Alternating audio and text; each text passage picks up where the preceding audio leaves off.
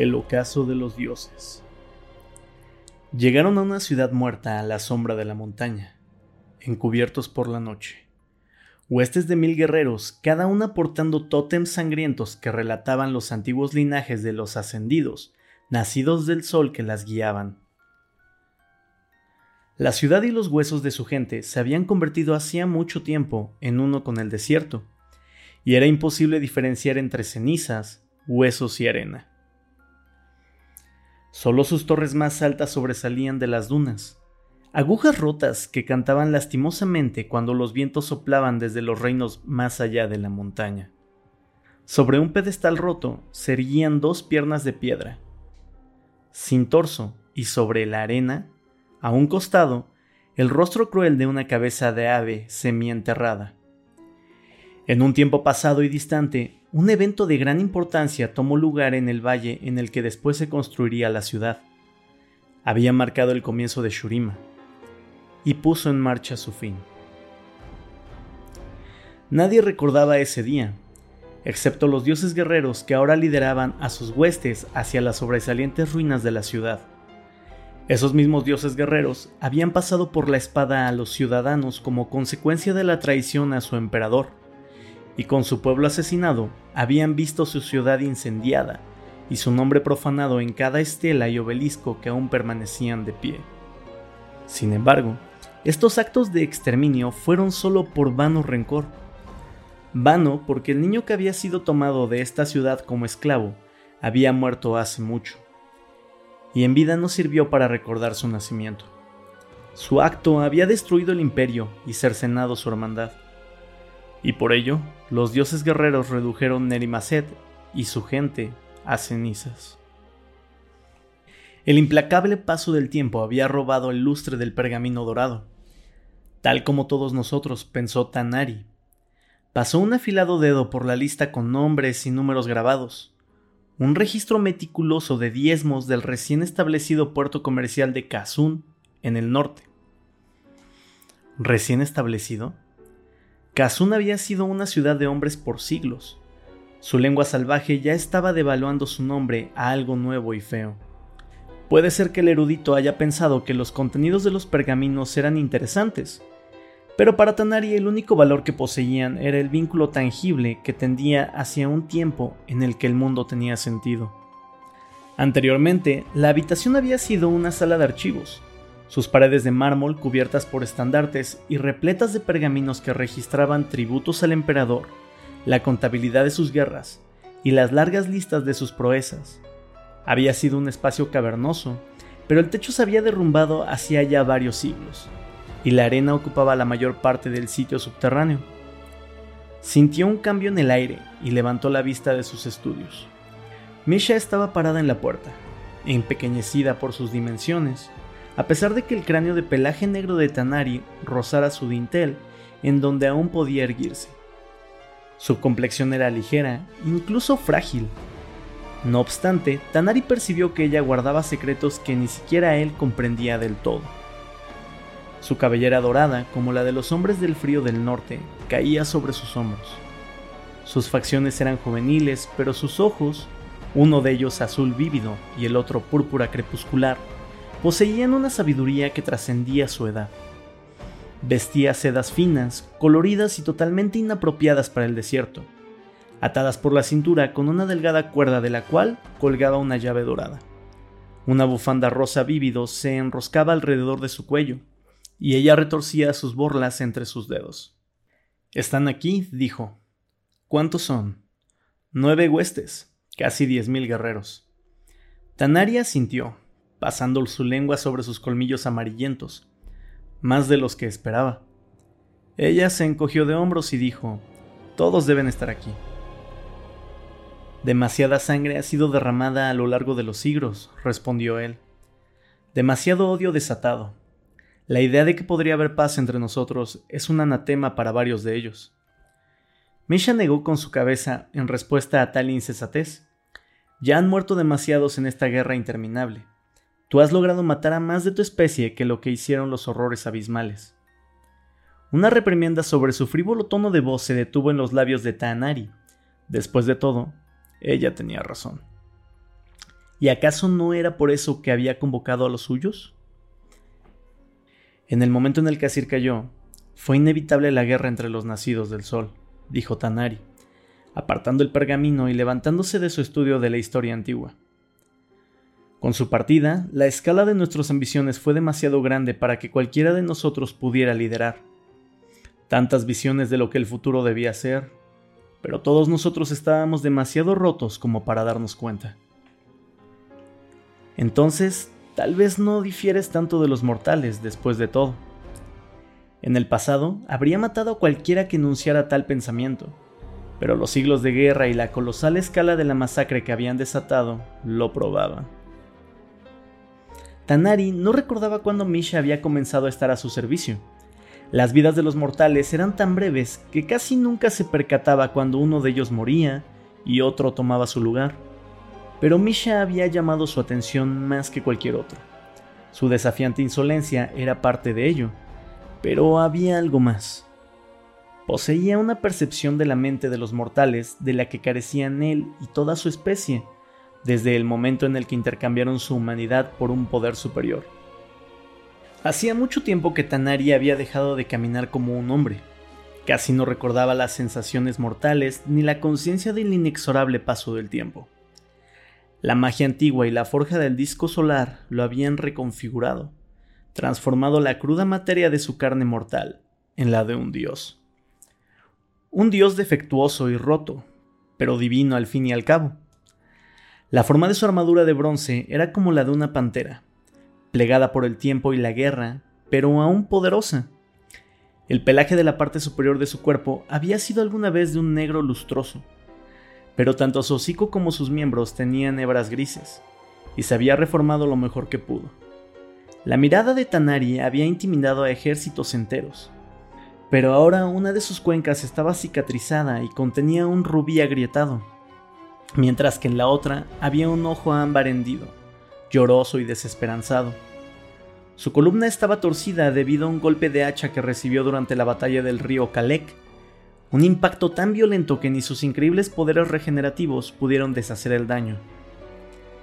Alzó un arma de la mesa, magnífica y con cuádruple filo. Chalicar. Sintió el equilibrio perfecto de sus bordes asesinos, pero más que nada, sintió el peso de la expectativa que materializaba. Suspiró y la cogió del arnés de su hombro antes de cojear hacia Misha.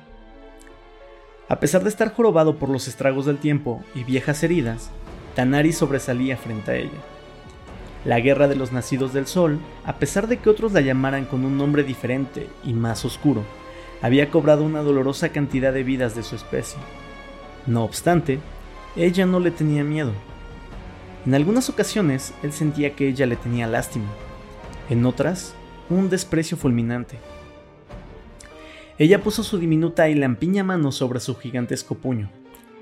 Aún eres un dios guerrero, Tanari, dijo, Recuérdales aquello que alguna vez defendieron y los convencerás.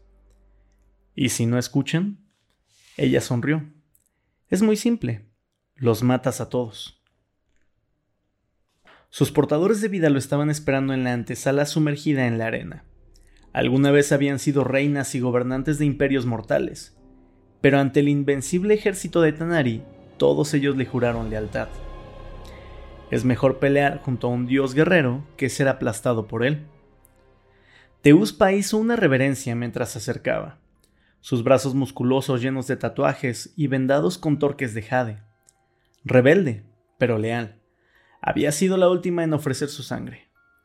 Sulpae era nacida del desierto, poseedora de un linaje que provenía de tiempos anteriores a los del padre de Asir. Ella selló su larga lanza cuando lo vio. Su cabeza afeitada tenía una escarificación en forma de rejilla y estaba perforada con cuencas de oro en cada inserción. Idrimi, orgullosa y resistente, sostenía sobre su hombro su hacha de larga empuñadura, cuyas cuchillas de doble hoja eran más pesadas de lo que la mayoría de los hombres podría levantar. Ella era una reina del este cuya madre y abuela habían peleado por él. Su pálida piel era como el marfil, su larga cabellera negra colgaba con ganchos plateados. Tanari se paró delante de las tres guerreras. no eran sus guardaespaldas. Él no tenía necesidad alguna de ser protegido por seres inferiores. En cambio, fungían como símbolos de su voluntad, de cómo podía dominar a orgullosas guerreras que lo querían muerto y contaban con las habilidades suficientes como para realmente lastimarlo. Sus hermanos y hermanas de la fraternidad derrotada trajeron también a sus portadores de vida, pero no eran tan feroces como los suyos. Aún así, ninguna de las mujeres lo miró a los ojos mientras él hablaba. Intercambiar miradas con un dios guerrero significaba la muerte. He visto a varios portadores de vida a lo largo de los siglos de mi existencia, pero ustedes serán mis últimos, dijo Tanari. Miró sus rostros esperando algún tipo de reacción, pero los años de servicio los habían purgado de la debilidad de la emoción. Eran tan faltas de expresión como las estatuas caídas que enunciaban los restos de la ciudad muerta. Lo sé con absoluta certeza, tanto por el paciente destello en sus ojos como por las pesadillas que rasgan mi cráneo cuando pasa el efecto de los elixires de Misha. Ustedes son leales, pero ansían mi muerte. ¿Acaso ese fue un parpadeo en el ojo de Teuspa? En el pasado, él habría roído la carne de sus huesos tras semejante momento de descontrol, pero su apetito por la masacre había disminuido a lo largo de los siglos. No los puedo culpar, continuó. ¿Qué le ofrece mi especie a la suya si no es la muerte y el horror? Tiempo atrás, los nacidos del sol salvaron este mundo, pagando un terrible precio, pero ahora los hemos llevado al borde de la ruina. Los días de gloria de los huéspedes ascendidos han quedado atrás, opacados por la oscuridad de nuestro conflicto y las fugaces memorias de ustedes, mortales.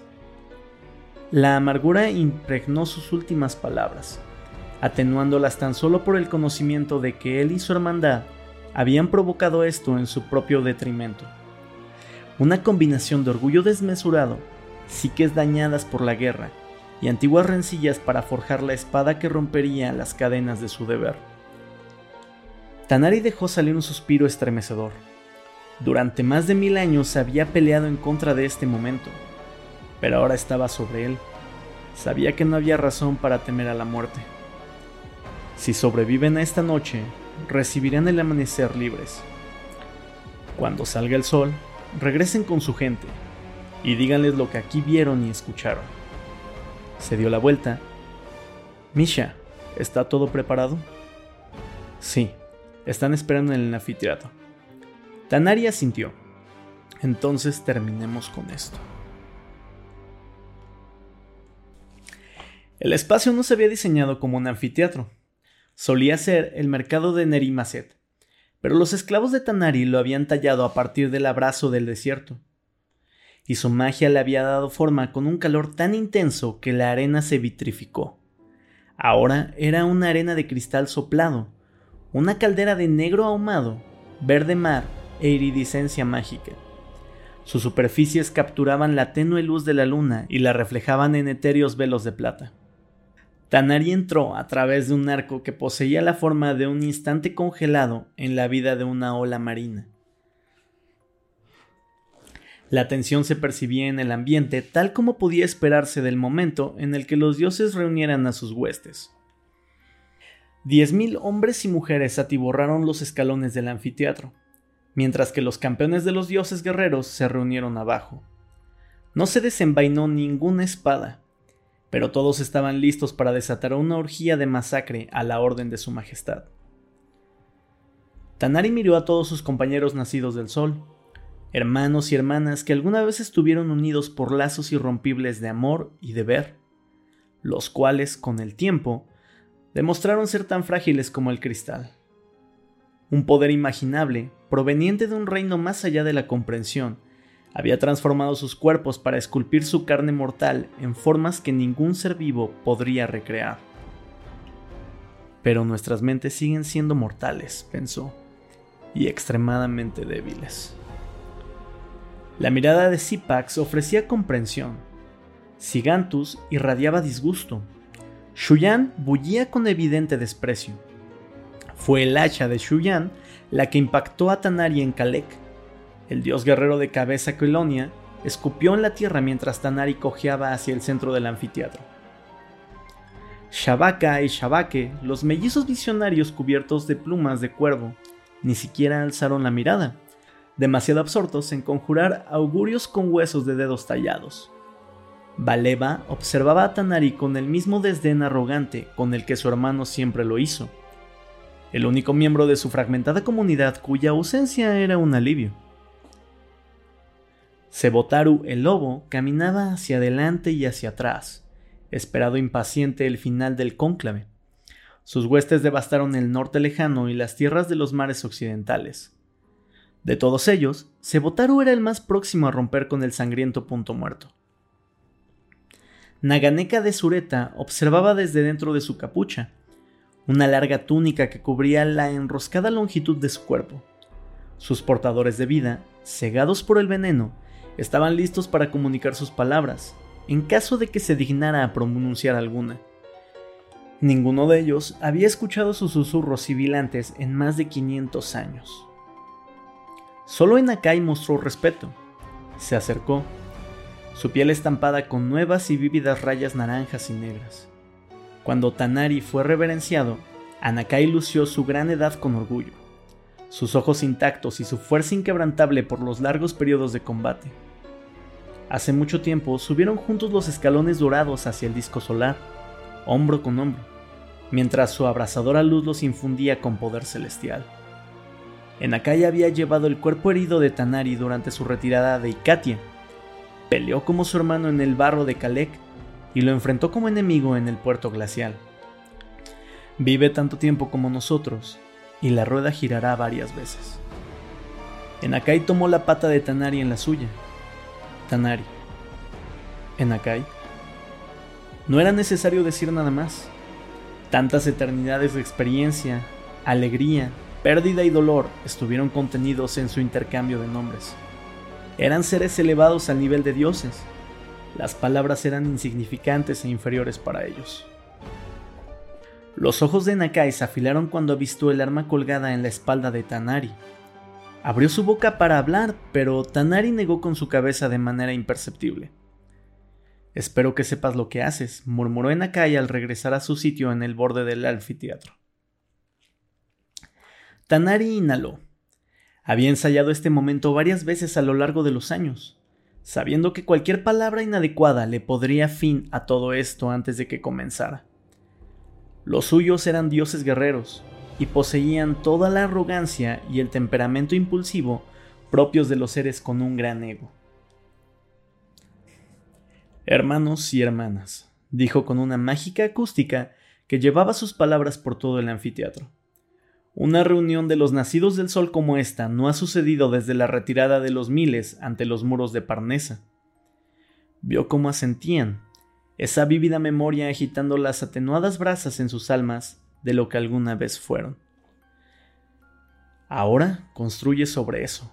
Habla como si lo hicieras con cada uno de ellos. Miro a mi alrededor y veo poder. Continuó, cada palabra emitida con pasión y fe.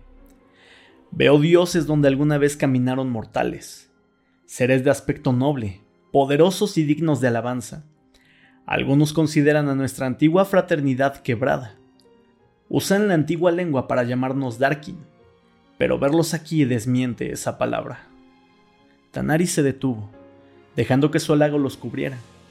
Serían palabras vacías para la mayoría, pues coros de súbditos torturados les cantaban alabanzas día y noche, so pena de muerte. Pero podría abrir lo suficiente al resto para convencerlos.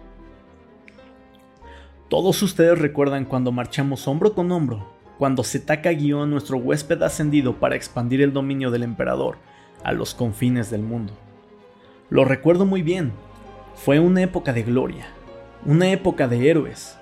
Sebotaru, tú y yo cabalgamos dragones del crepúsculo hacia la desgarradora cumbre del mundo, donde todo tiempo es uno, y presenciamos la creación del universo. Se dio la vuelta y le extendió una mano a Zipax. Zipax, mi hermano, Combatimos a los monstruos del abismo cuando surgieron de la grieta oceánica en la costa oriental. Peleamos durante 10 días y noches hasta los límites de la resistencia, pero los expulsamos. Nosotros triunfamos. Zipax asintió, y Tanari vio la memoria de esa guerra extenderse a lo largo de su carne escamada en oladas púrpuras, negras y rojas. No hablo de aquel tiempo, dijo Zipax, sus múltiples ojos velados por el humo. Siete mil guerreros dorados de Shurima murieron en la Costa Roja. Solo tú y yo volvimos con vida. Sí, pagamos un terrible precio por esa victoria, hermano, en cuerpo y también en alma. Pero qué pelea. Los mortales rebautizaron el océano en honor a nuestras hazañas ese día. Zipax negó con su cabeza. Tu memoria ha omitido los horrores que vimos aquel día, Tanari.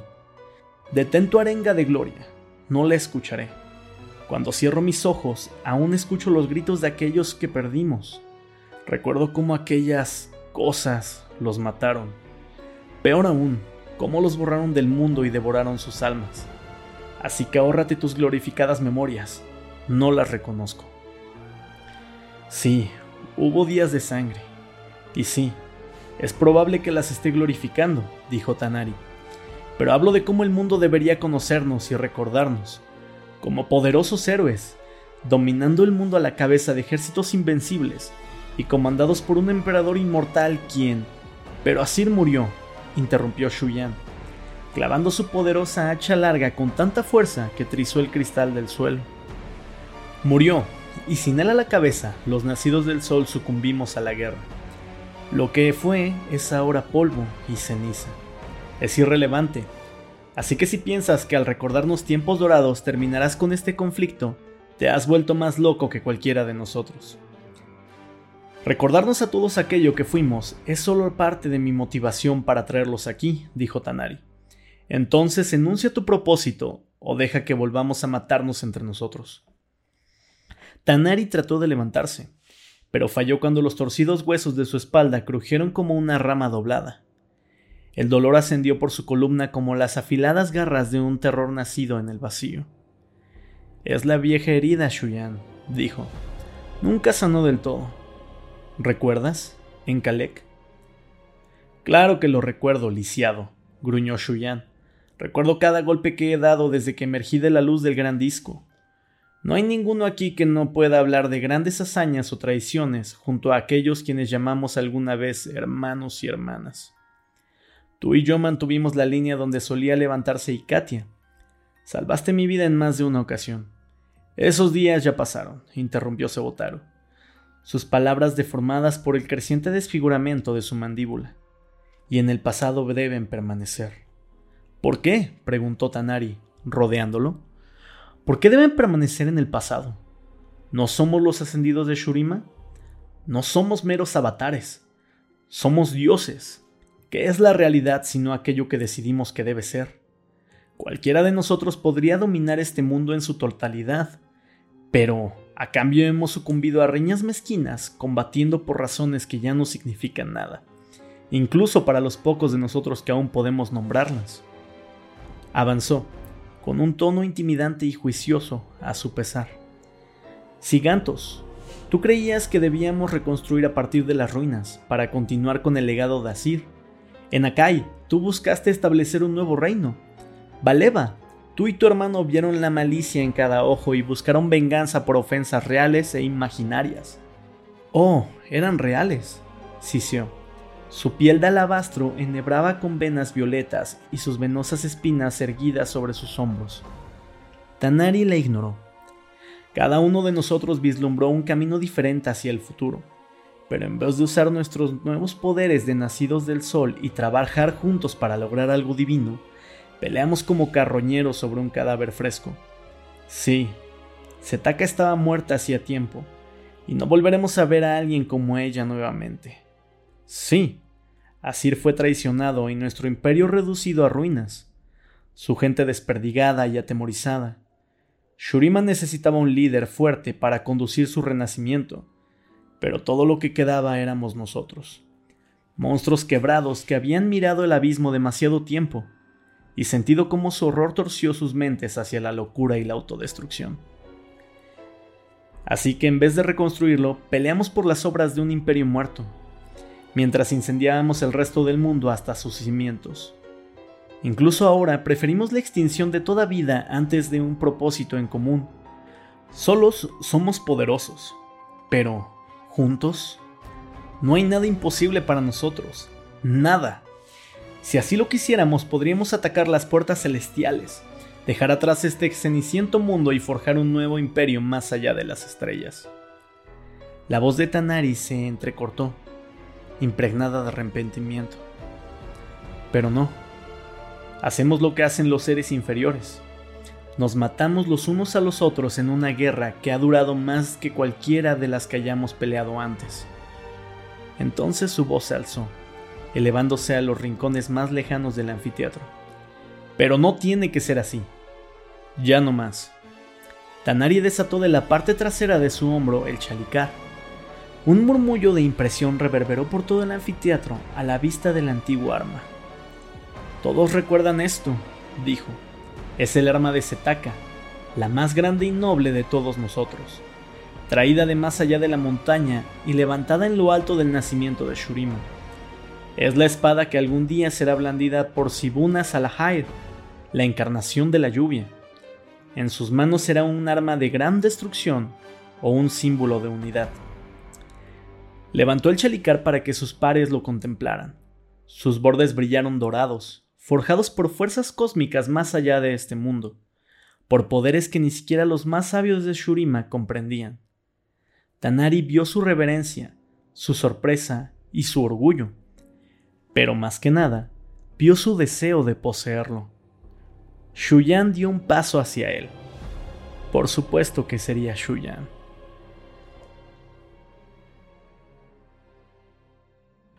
Hola, si has llegado hasta este punto del podcast te darás cuenta de que está siendo un episodio bastante largo, así que he decidido partirlo a la mitad y dejarnos con un poco de intriga de qué es lo que sucederá en el próximo episodio de El ocaso de los dioses. No te lo pierdas, recuerda suscribirte al canal de Spotify y a YouTube si es que quieres más contenido. Allá estoy subiendo también shorts y algunas guías básicas sobre algunos campeones. Así que nada chicos, espero eh, que no se pierdan la segunda parte de la siguiente semana. Los dejo con la intriga. Hasta luego.